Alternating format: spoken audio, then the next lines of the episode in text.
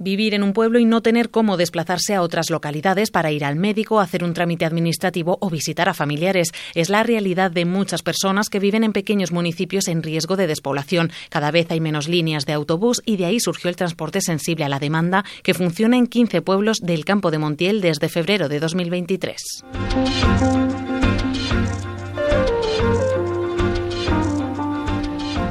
Les acompañamos en un día cualquiera. Uno de los 14 choferes recogen a Mari y su hijo en Villanueva de los Infantes. Lo he utilizado más veces, vengo casi una vez en semana y voy al Medina a ver a mis padres que están allí, están, son mayores ya y pasamos a, a verlos. Han compartido ese trayecto con María del Rosario, que vuelve a casa después de hacer unas gestiones en Infantes. He ido a Infantes ida y vuelta. El horario que yo, que yo digo me recogen y me dejan. Cuando voy al médico, otras veces vamos, tienes que hacer alguna gestión en infantes. Y después han pasado por Puebla del Príncipe a por Gumersinda. Soy celíaca y aquí no venden nada, nada, nada. Y entonces tengo que desplazarme. Antes iba al de Peñas a Infantes.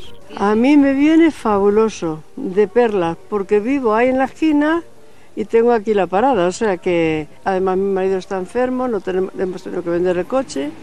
Son tres de los cientos de usuarios que utilizan este servicio de transporte sensible a la demanda cada día.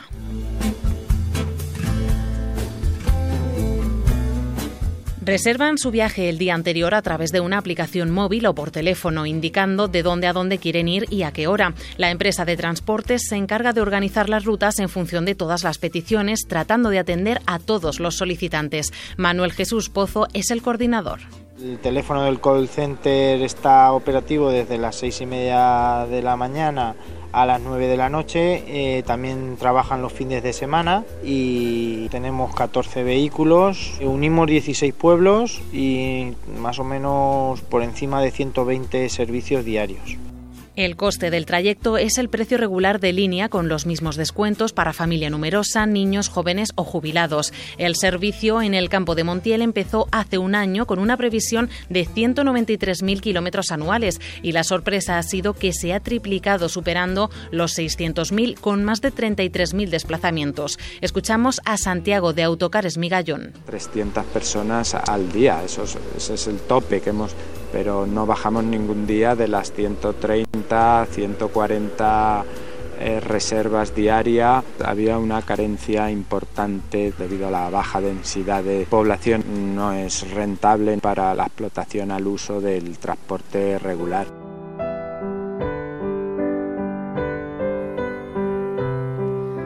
La mayoría de estos pueblos estaban incomunicados, no pasaba ninguna línea de autobús o en el mejor de los casos había una frecuencia en la mañana con vuelta por la tarde a las poblaciones más grandes. Este servicio, aseguran los usuarios, les da libertad de movimiento.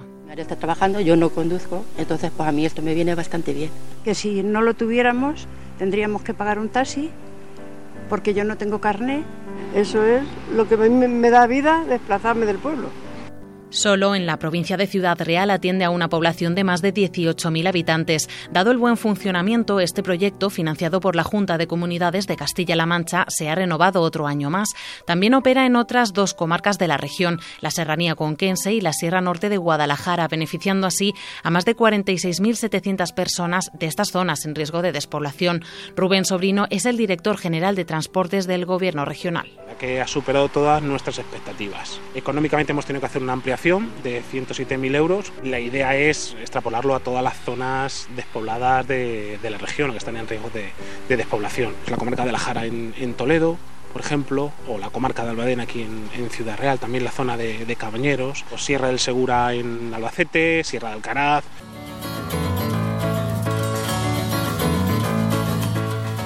Una iniciativa para garantizar una movilidad sostenible, accesible y flexible a la ciudadanía que vive en estas comarcas.